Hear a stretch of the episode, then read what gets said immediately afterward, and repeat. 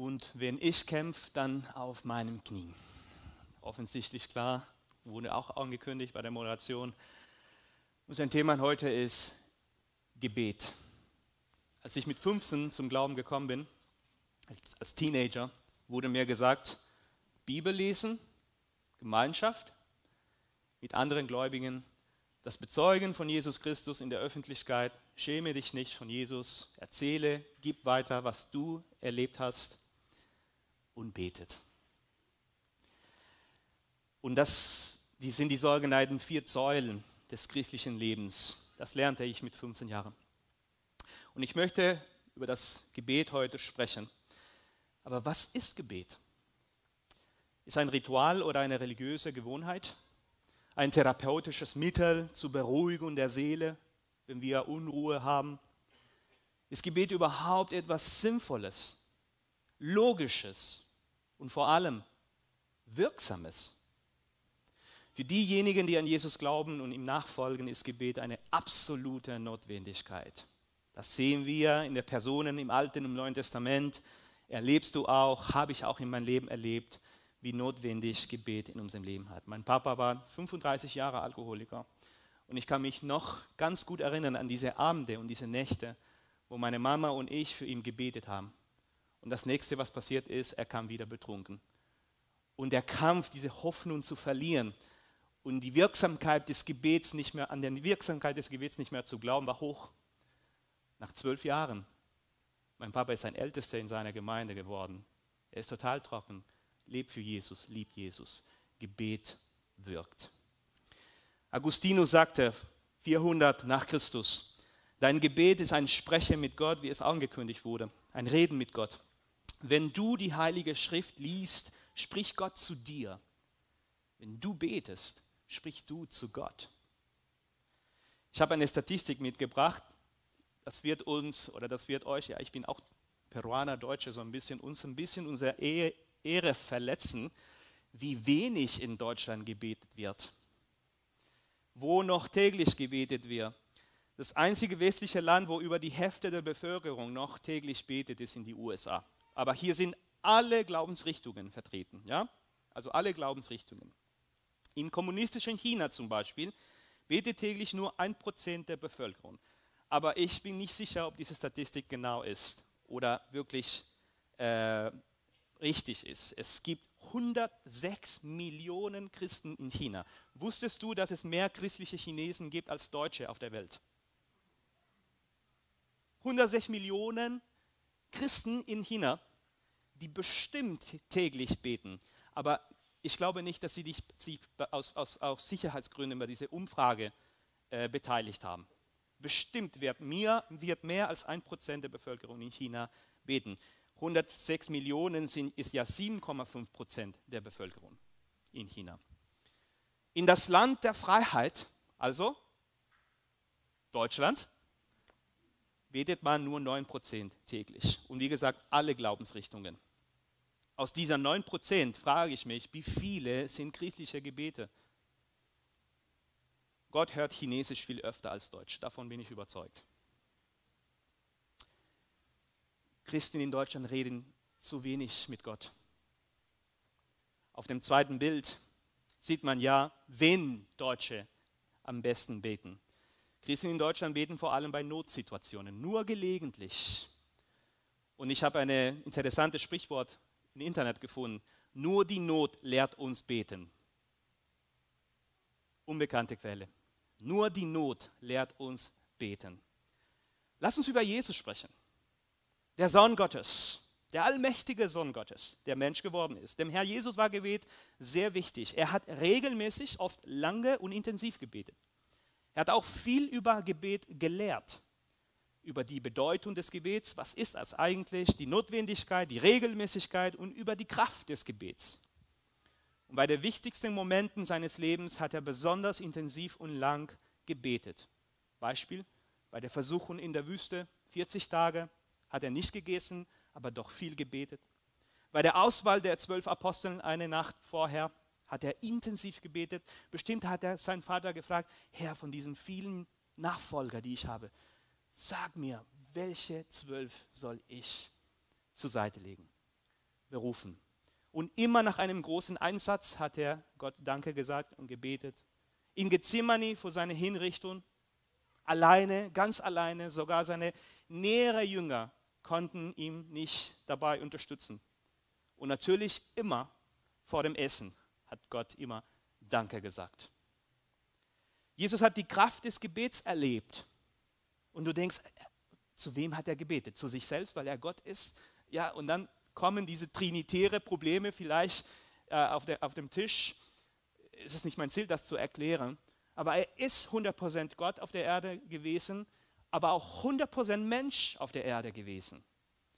Das heißt, er wurde mit den gleichen Problemen, Herausforderungen, äh, Schwachheiten konfrontiert. Er wurde mit Leid, mit Schmerz, mit Müdigkeit, mit Stress, mit Geldmangel, mit Ablehnung, mit Enttäuschung, mit Ärger, mit Verfolgung, mit allen möglichen Anfechtungen und vor allem mit Versuchen konfrontiert. Und Gebet war der Weg. Jesus war ein Beter. Wenn es für ihn entscheidend war, in diesen 33 Jahren auf der Erde, dann ist auch für uns entscheidend. Können wir aber die Kraft des Gebets, genauso wie Jesus es erlebt hat, auch erleben? Jakobus sagt uns in seinem Brief in Kapitel 5, ja, das können wir. Und ich lese vor. Viel vermag eines gerechten Gebet in seiner Wirkung. Und Jakobus wusste, ey, äh, ja, gut, Gebet wirkt, aber ich bin nicht perfekt und ich sündige und äh, ich mache meine Fehler und ich habe meine Macken und so ich bin nicht sicher, ob Gott vielleicht mit mir was zu tun haben will, ob er mich erhören wird, meine Gebete erhören wird und mich hören wird. Und er sagt, pass auf, Elia war ein Mensch vom gleichen Gemütsbewegungen wie wir. Und er betete inständig, ernstlich, dass es nicht regnen möge. Und es regnete nicht auf der Erde drei Jahre und sechs Monate. Und wieder betete er und der Himmel gab Regen und die Erde, Erde brachte ihre Frucht hervor. Das dürfen wir auch erleben. Gebet ist wirksam und vermag viel, sogar übernatürliche Dinge. Und Elia war vom gleichen Gemütsbewegungen, vom gleichen seelischen Regungen, Schwachheiten, schwach, empfindlich, Mensch als Fleisch, aus Fleisch und Blut wie wir. Und er war auch wie wir der Macht der Sünde ausgesetzt. Er war nicht perfekt. Worin liegt die Kraft des Gebets denn? Es liegt nicht in uns, an unserer Perfektion, Gott sei Dank. Es liegt nicht an, wie viel Bibel wir lesen oder und so weiter, sondern Gebet ist mächtig, denn Gott erhört Gebete. Und er ist mächtig. Wir bewahren unsere Autoschlüssel, oder? Oder habt ihr Autoschlüssel irgendwo, jetzt heute Morgen, irgendwo geworfen? Nein, es ist wichtig. Wir haben die in der Tasche vielleicht. Da ist eins, genau. Wie gut wurde dieser Schlüssel bewahrt? Genau, danke Martin. Du wusstest, ne? dass ich das benutzen werde. Genau. Also Autoschlüssel sind wichtig. Warum? Weil sie uns den Zugang zu einem mächtigen Objekt erlauben. Ein Auto. Dieser Schlüssel ist an sich nicht so mächtig. Nix. Oder vielleicht nicht so ganz wert. Aber Gebet ist wie dieser Schlüssel mächtig, weil sie uns mächtige Dinge äh, erleben lässt. Die Schlüssel hat in sich keine Macht, aber das Auto ist mächtig. Gebet ist vielleicht in sich nicht so mächtig, aber sie gibt uns Zugang zu dem mächtigen Gott. Charles Spurgeon hat es gesagt, wer den Schlüssel des Gebets hat, kann den Himmel öffnen. Wer den Schlüssel des Gebets hat, kann den Himmel öffnen. Menschen, die ein starkes Gebetsleben hatten, hatten gigantische Dinge bewältigt. Abraham, David, Daniel, Jesus, Paulus, Georg Müller, Elisabeth Elliot und viele anderen. Martin Luther hat Europa und die Welt reformiert. Die, die Bibel, die du in der Hand hast oder vielleicht auf dem Handy hast, in deiner eigenen Sprache, sollten wir zum Teil Martin Luther Danke sagen.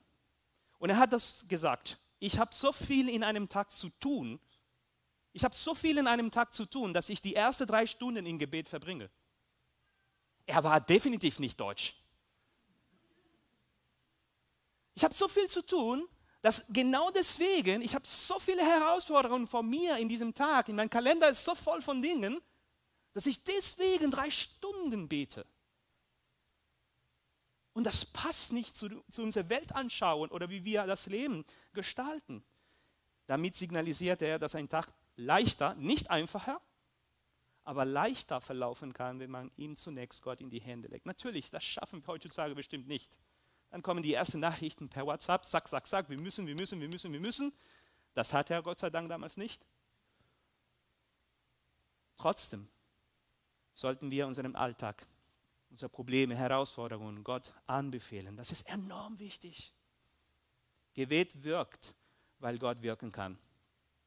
Gebet greift ein, weil Gott eingreifen kann.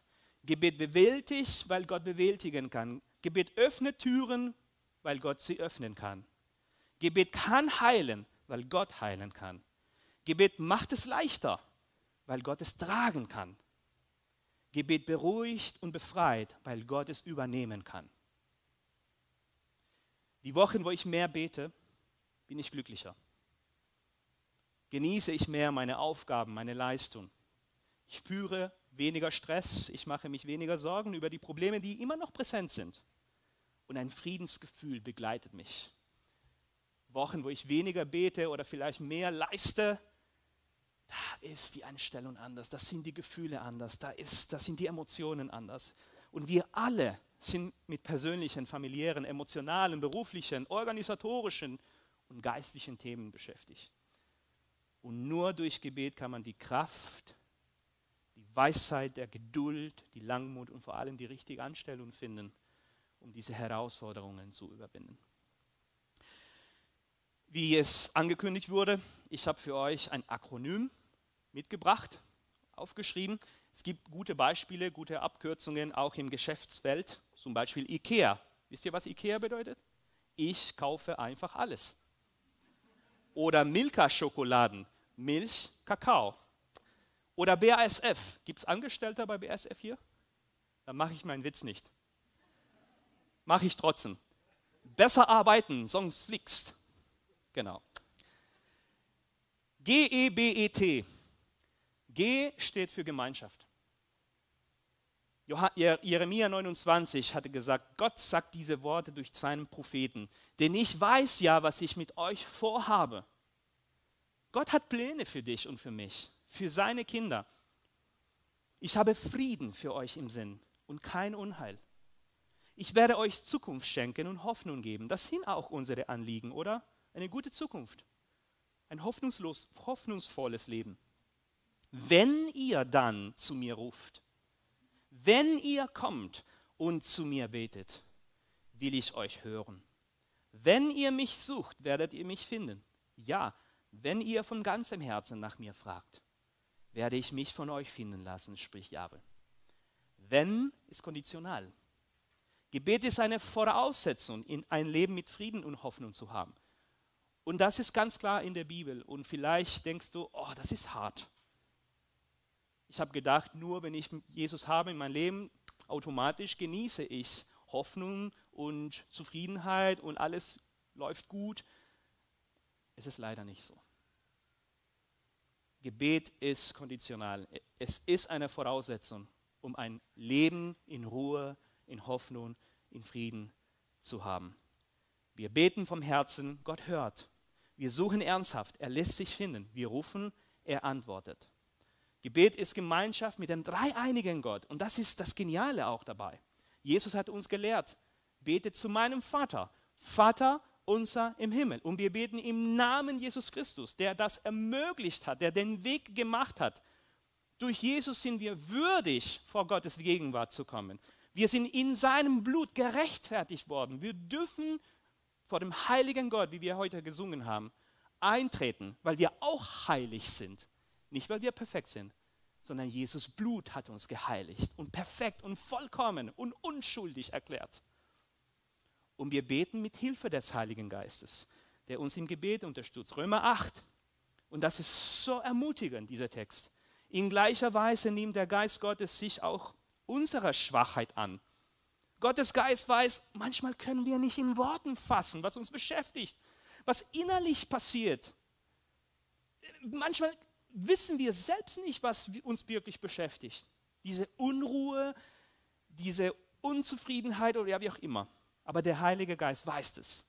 Denn wir wissen nicht, wie man richtig beten soll. Er tritt mit seinem Seufzen für uns ein. Er braucht keine Worte. Alles geklärt. Dass man nicht in Worte fassen kann. Und Gott, der die Herzen erforscht, weiß, was der Geist damit sagen will. Denn der Geist tritt für die Heiligen so ein, wie es vor Gott angebracht ist. Und es ist okay, wenn wir beten, ohne nichts zu sagen. Es ist okay, wenn wir vor Gott kommen und sagen, Herr, ich kann keine Worte vor dir bringen, aber du kennst mein Herz, aber ich bringe vor dir mein Herz. Rede du zu mir. Oder rede oder sag gar nichts, aber höre mein Herzen. Gott lässt sich finden. Er spielt nicht Verstecken. Aber Jesus hat uns auch trotzdem gesagt und er hatte mehrmals betont, zum Beispiel im Gleichnis vom ungerechten Richter, als diese Frau nach Hilfe, um Hilfe gebetet hat und er sagte, bitte hilf mir Richter, hilf mir Richter, hilf mir, ich, hab, ich erlebe gerade eine Ungerechtigkeit und hat ihn auf, dem, auf, dem, auf, dem, auf der Tür geklopft und so weiter und der Richter sagt, okay, was möchtest du? Und dadurch möchte Jesus uns über die Beharrlichkeit und Ausdauer beim Gebet erzählen. Wie wichtig ist, immer wieder, immer wieder, immer wieder, zwölf Jahren haben wir für, unseren, für meinen Vater gebetet. Gott ist nicht der Geist der Lampe. Ah, lass uns das nicht falsch verstehen. Gott ist nicht der Geist der Lampe. Aladdin? Oder ist das unbekannt? Aladdin, genau. Was kann ich für dich tun? Ich möchte das, das und das. Sofort. Leider ist es nicht so. Leider ist es nicht so. Gut, dass es nicht so ist. Was, das wäre keine Beziehung. Dann wäre Gott nicht unser Gott, sondern unser Sklave. Dann wäre er unser Diener und nicht wir seine Diener. Durch diese Ausdauer, ihr Lieben, und da ist ein Gewinn auch dadurch, durch diese Beharrlichkeit wächst diese Gemeinschaft. G steht für Gemeinschaft. Und wächst unser Vertrauen, unsere Connection zu Gott, indem wir Zeit in seiner Gegenwart verbringen. Und diese Gemeinschaft geht in die Tiefe durch Gebet, durch diese Momente, die wir mit Gott verbringen. Gott kennt ja unsere Anliegen. Er weiß vorher alles, aber er will unser Herz haben. Er will unsere Zeit haben. Er will uns haben. Und dadurch ändert sich nicht nur unsere Einstellung gegenüber Anfechtungen und Problemen. Wir leben anders, wenn wir alles Gott übergeben haben, sondern es verändert sich auch unser Herz. Wir werden anders, je näher wir mit Gott zu Gott sind. G steht für Gemeinschaft, E steht für Erkennung. Wenn ich zu Gott komme, egal unter welchen Umständen, wenn du vor Jesus Christus kommst, vor Gott kommst, erkennst du automatisch, dass du nicht genug bist, dass ich nicht genug bin. In dem Moment, dass ich meine Augen schließe und in der Gegenwart Gottes bin, erkenne ich automatisch, ich bin klein, du bist groß. Ich bin nicht genug. Gott, ich brauche dich und meine Ressourcen reichen nicht aus und deswegen komme ich vor dir. Das ist Gebet. Gebet ist eine Erkenntnis. Gebet ist eine Erkennung. Und wenn es schwierig ist, ist das einfacher zu erkennen, oder? Gott, hilf mir. Dann ist es einfacher. Und das ist okay, wenn wir in den Notsituationen beten. Alles gut und das ist wichtig. Jesus hat in einer Notsituation im Gethsemane gebetet. Intensiv. Vielleicht intensiver als zuvor gebeten. Sogar sein Schweiz zu Blut geworden ist.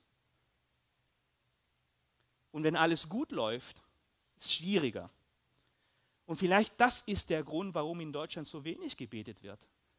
Weil in Deutschland uns zu gut geht. Es geht uns zu gut. Und Gott brauchen wir nicht vielleicht.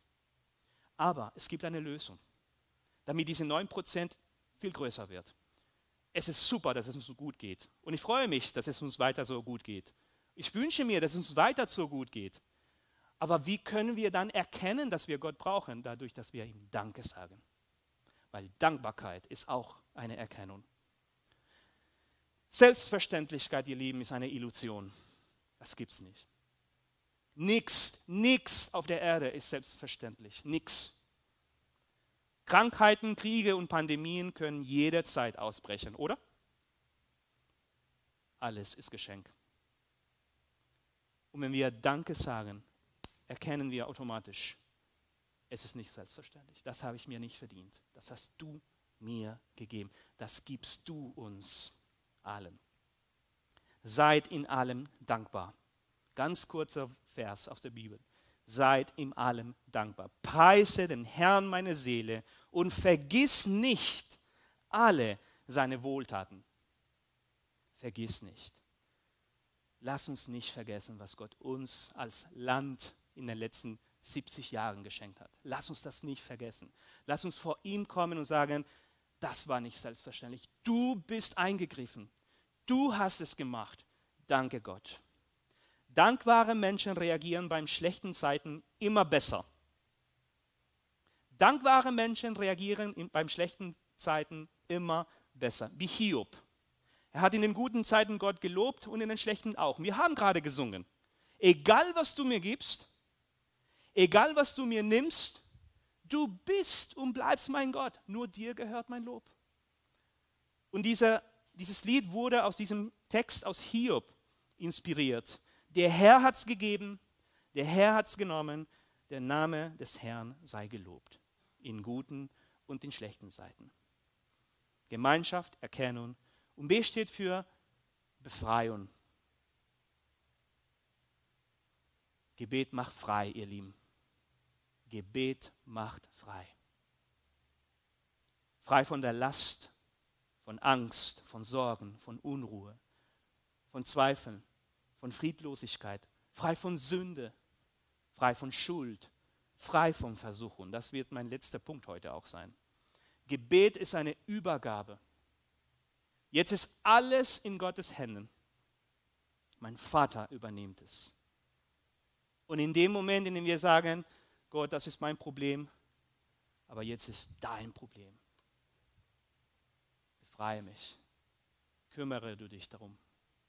Übernehme es, weil ich es nicht kann. Manchmal übernimmt es Gott schnell oder löst das so schnell und sind die Probleme langsam oder relativ schnell weg. Manchmal dauert es lange. Manchmal wird Gott auch sagen, nein, das ist der Weg, den ich für dich vorhabe. Das ist der Weg, den du laufen sollst. Ich werde bei dir sein, aber die Situation wird sich nicht ändern. Manchmal kann es Gott so sagen. Oder sagt es nicht, aber wir erleben es so. Aber ihr Leben als Christen, das Ende ist immer gut, oder? Aber ganz, ganz, ganz am Ende wird es alles gut sein. Und das ist die Hoffnung, die wir haben. Und das hatte Hiob auch als Hoffnung haben. Ich weiß, dass mein Erlöser lebt. Und am Ende wird alles gut sein. Wie geht es uns, nachdem wir gebetet haben und unsere Sorgen niederle niedergelegt haben? Paulus sagt uns im Philipperbrief, macht euch keine Sorgen. Schwierig in dieser Zeit, oder? Es gibt Krieg, es gibt Inflation, es gibt Energiekrise, gab es eine Pandemie und man hört es, kommt wieder vielleicht und das und jenes und viel Unruhe und Probleme. Und Paulus kommt und sagt, macht euch keine Sorgen, sondern bringt eure Anliegen im Gebet mit Bitte und Danksagung vor Gott. Und was passiert, wenn wir es tun? Check, ich bin ein religiöser Mensch? Nein.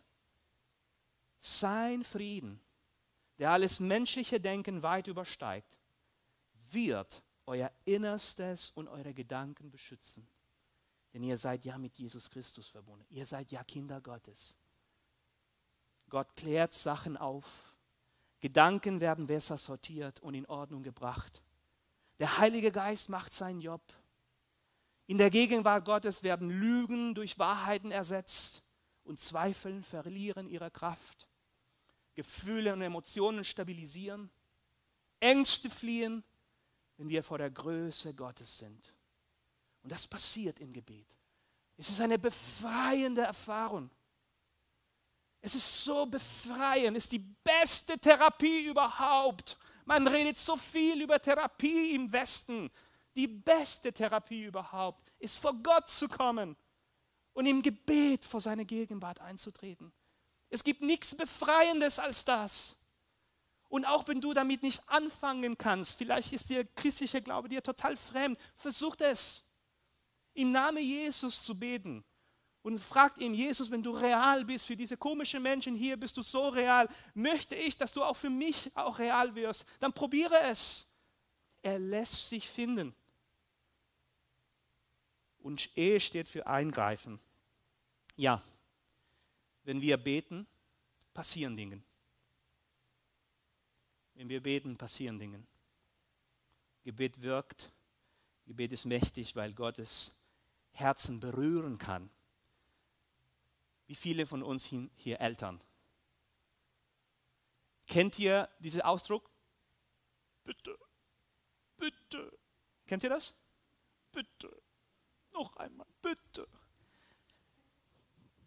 Wie ging es dir, als du das gehört hast? Oh Mensch, dein Innerstes, ne? Wir werden so schwach. Und es ist so schwierig, das zu widerstehen. Bitte. Hey, ihr Lieben, es ist genauso bei Gott. Es ist genauso bei Gott.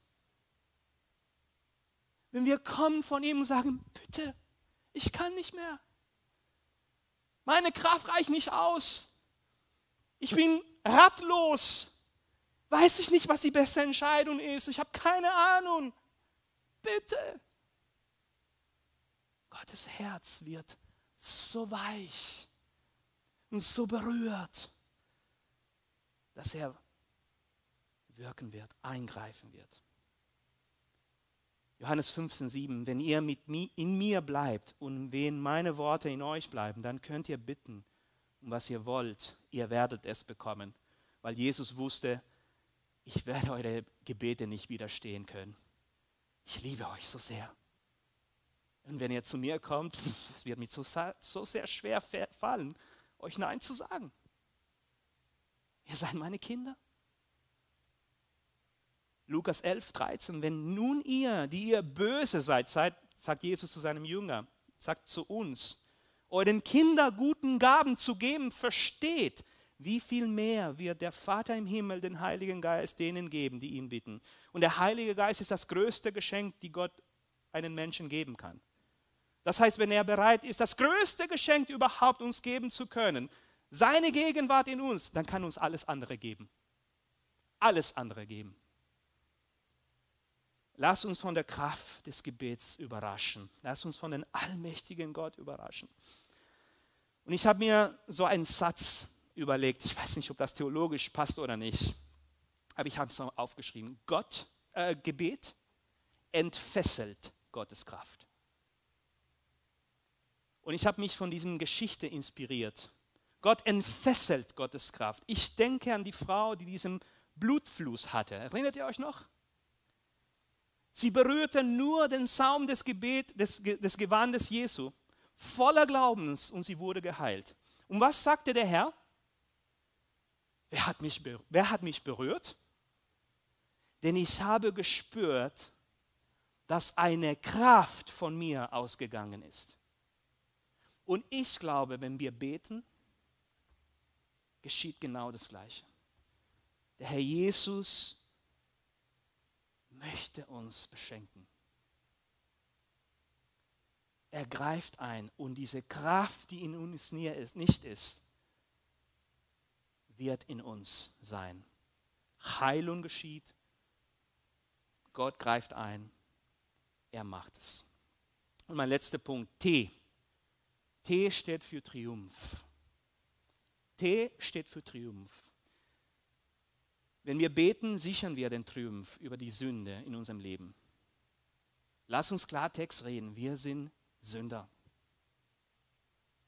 Wir machen Fehler. Wir sind gefallene Wesen. Und Jesus sagte in seiner schwierigsten Stunde in Gethsemane, in der schwierigsten Moment seiner 33 Jahre auf der Erde, sagte er das zu seinem Jünger folgendes, seid wachsam und betet damit ihr nicht in Versuchung kommt.